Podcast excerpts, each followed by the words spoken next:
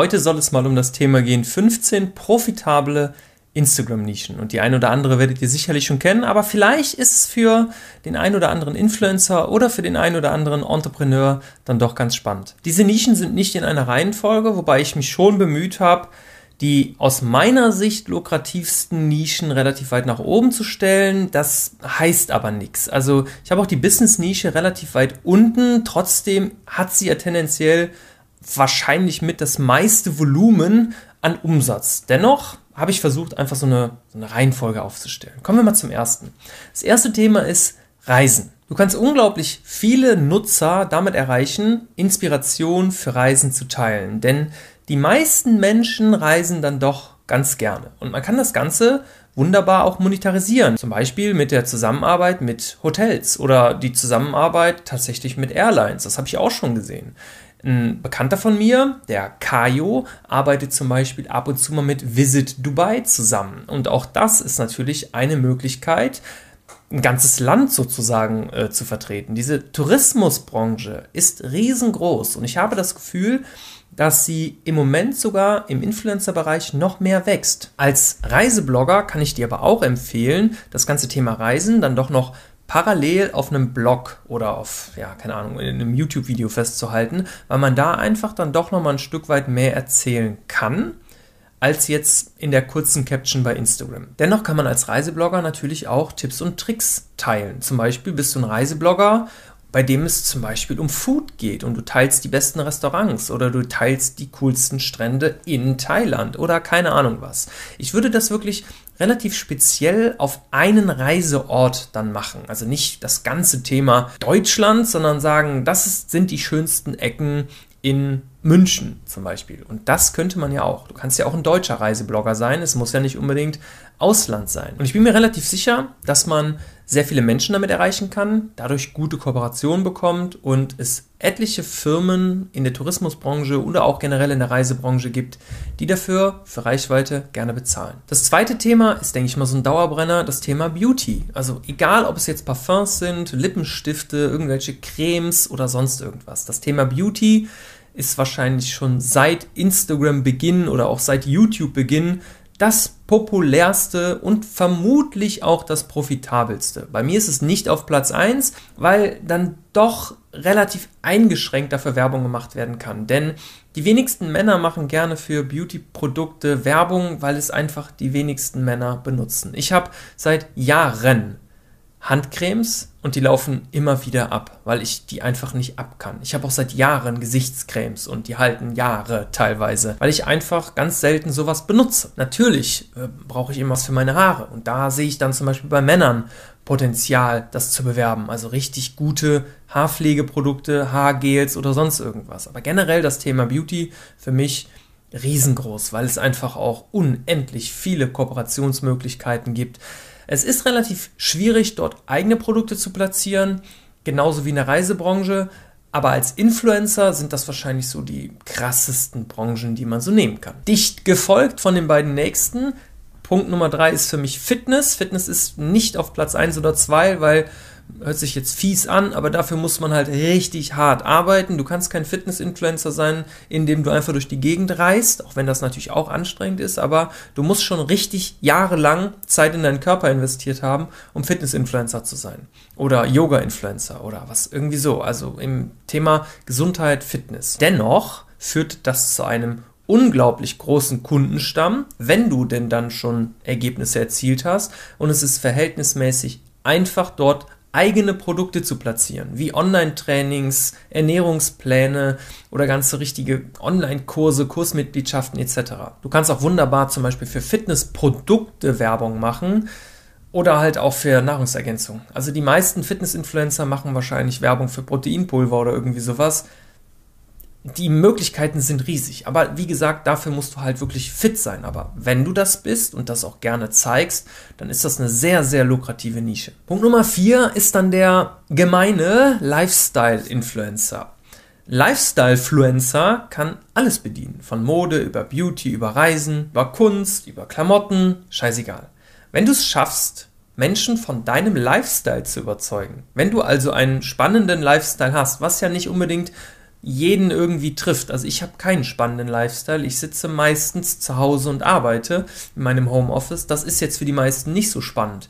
Aber wenn du zum Beispiel oft unterwegs bist, auf Veranstaltungen gehst, viel, viel reist zum Beispiel auch, aber jetzt nicht nur reisen, sondern halt wirklich auch in deinem Umkreis viel unterwegs bist, Leute triffst, dies, das und mal im Museum bist und einfach viel zeigen kannst, dann ist das eine riesen Branche. Das Problem ist, dass du nicht ganz so leicht eigene Produkte auf den Markt bringen kannst, weil die Leute dich für den Lifestyle mögen, aber nicht für ein bestimmtes Produkt.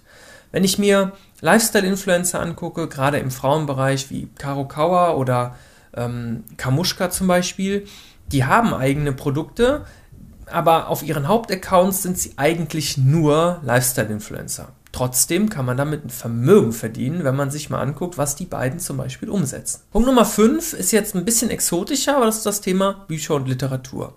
Gerade würde ich sagen, Menschen wie Celine Nadolny, also Book of Finance und auch ganz viele weitere Leute haben dieses Thema immer weiter geprägt. Und von Celine weiß ich zum Beispiel, dass sie mittlerweile drei oder vier feste Mitarbeiter hat. Nur darüber, dass sie über Bücher bloggt. Und ich wurde selber schon ein paar Mal angefragt, ob ich Werbung für ein Businessbuch machen kann. Und ich weiß, dass die Preise je nach Reichweite echt recht weit nach oben gehen, weil ein Buch hat eine sehr hohe Conversion. Es ist relativ positiv, also Menschen kaufen gerne Bücher. Der Preis ist niedrig und deswegen kann man mit so einer Werbeanzeige relativ gut kalkulieren, dass da richtig Verkäufe reinkommen. Wenn ich ein Buch empfehle in meiner E-Mail-Liste oder in meiner Story, dann kaufen das sehr viele Menschen, also teilweise 50, 60, 70, 80, 100 oder noch mehr. Die kaufen dann das Buch, weil sie davon ausgehen, dass das eine gute Empfehlung ist. Wenn ich jetzt aber tendenziell nur Leute hätte, wie ein Buchaccount, die nur Bücher lesen und nur darauf warten, dass ich was Neues präsentiere, dann würde diese Quote explodieren und man würde alleine am Affiliate ewig viel verdienen. Und man kann natürlich neben den Kooperationen tatsächlich auch irgendwann eigene Bücher rausbringen oder auch so Produkte wie, wie kann ich denn mehr lesen? So, ein Online-Kurs darüber, wie man schneller lesen kann, wie man sich mehr merken kann, wie man das Beste aus den Büchern rausholt. Also diese Branche ist riesengroß. Auf der anderen Seite nutzen diese Leute dann immer noch meistens Blogs, ja, und haben einen unglaublich hohen SEO-Traffic, wo dann auch wieder alles auf Instagram einzahlt und man noch mehr und mehr Follower gewinnt. Punkt Nummer 7 ist das Thema Kunst. Und Kunst wird oft irgendwie gar nicht erwähnt, aber Kunstobjekte funktionieren sehr gut bei Instagram. Und nicht nur die Objekte selber, sondern auch Künstler. Es gibt ganz viele Künstler mittlerweile, die eine sehr, sehr hohe Reichweite haben. Neben Fotografen auch Leute, die zum Beispiel malen und das vielleicht auch als Reel oder so darstellen. Also wirklich darstellen, im Speed malen sozusagen, im Zeitraffer, wie das Bild denn fertiggestellt ist. Und diese Menschen, ich habe schon mit ein paar Leuten Kontakt gehabt, verkaufen ihre Bilder sofort. Wenn die ein Reel über ihr neuestes Werk machen, ist es sofort weg.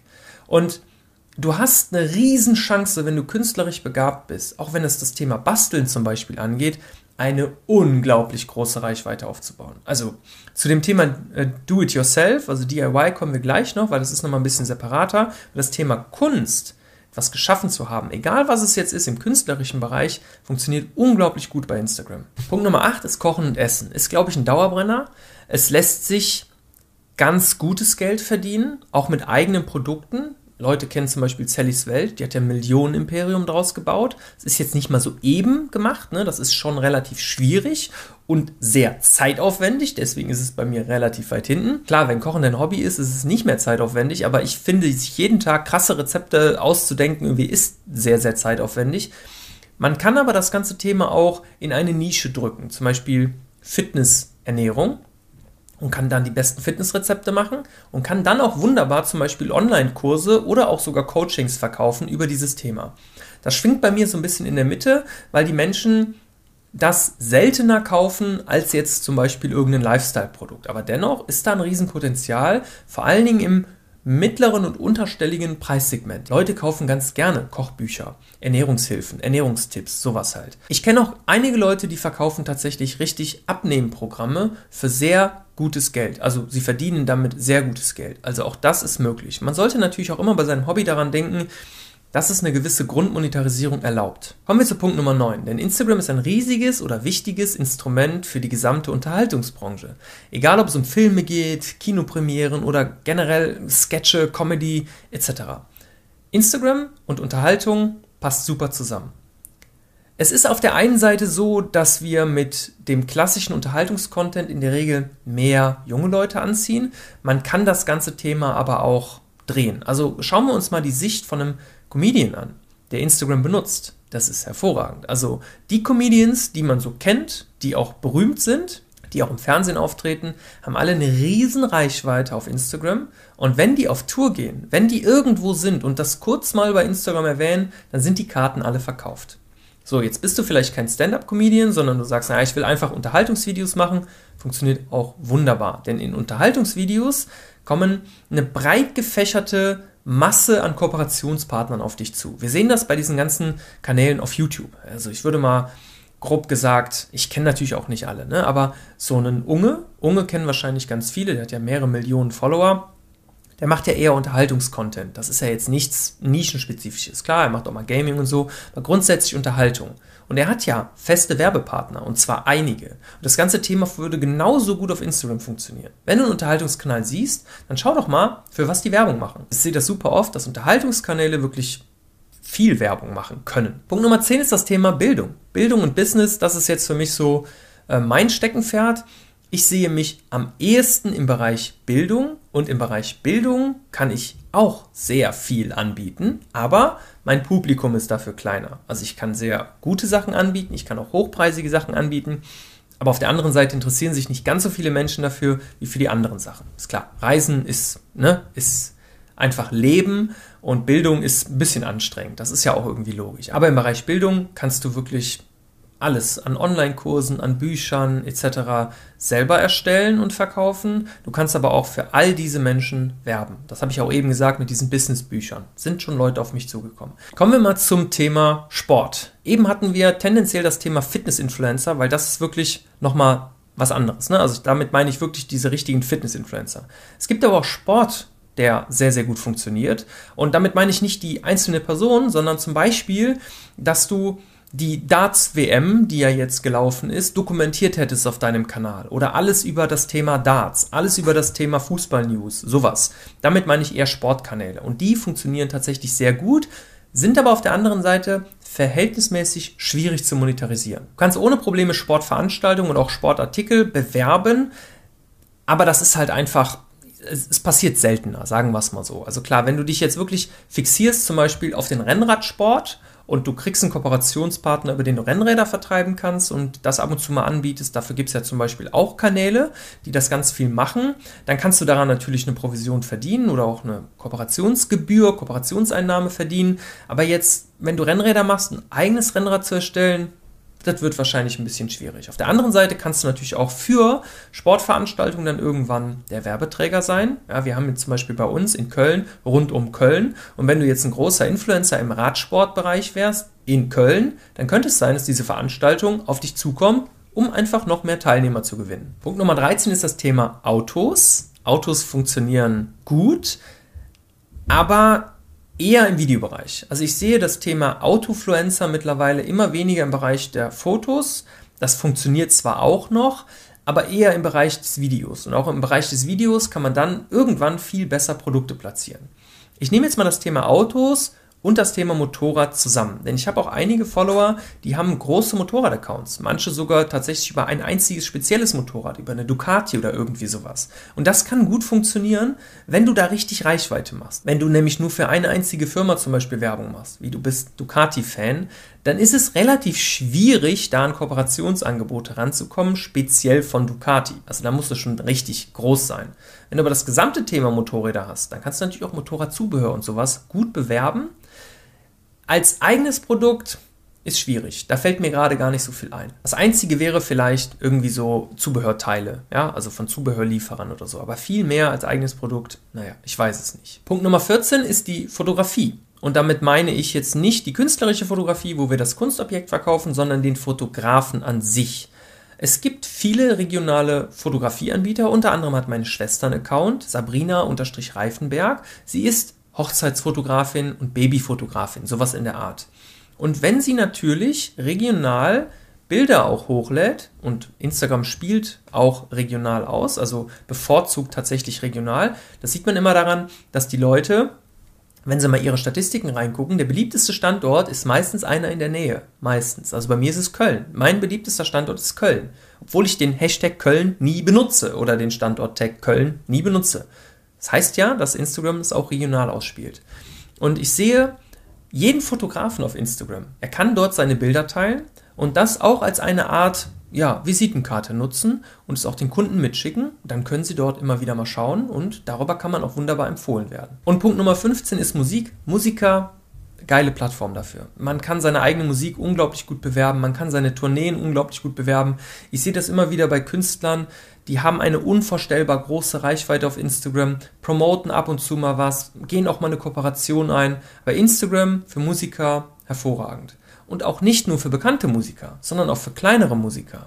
Weil man kann ja bei Reels sich beim Produzieren zum Beispiel zeigen von irgendeinem Sound oder irgendwie, keine Ahnung, irgendeinem Musikstück, einem kurzen, das man auch vielleicht selber gemacht hat oder sonst was, oder beim Singen und sich somit promoten. Und entweder verkauft man dann irgendwie seine Spotify-Playlist, also man schickt die Leute dann alle zu Spotify und versucht damit Geld zu verdienen, oder man macht vielleicht wirklich ja, eine eigene CD oder irgendwie sowas. Also ich kenne mich im Musikbereich nicht so gut aus, aber die Monetarisierungsmöglichkeiten bei so einer großen Reichweite sind immer vorhanden. Ich selber bin im Bereich Bildung, aber in welchem Bereich bist du? Haus gerne einfach mal ganz knapp in die Kommentare, in welcher Nische befindest du dich und habe ich hier eine vergessen, die du irgendwie noch spannend findest. Wenn du jetzt noch mehr über Instagram wissen willst, schau dir auf jeden Fall mal das Video an. Wir sehen uns dann da. Haut rein, bis dann, euer Sebi Voss. Ciao.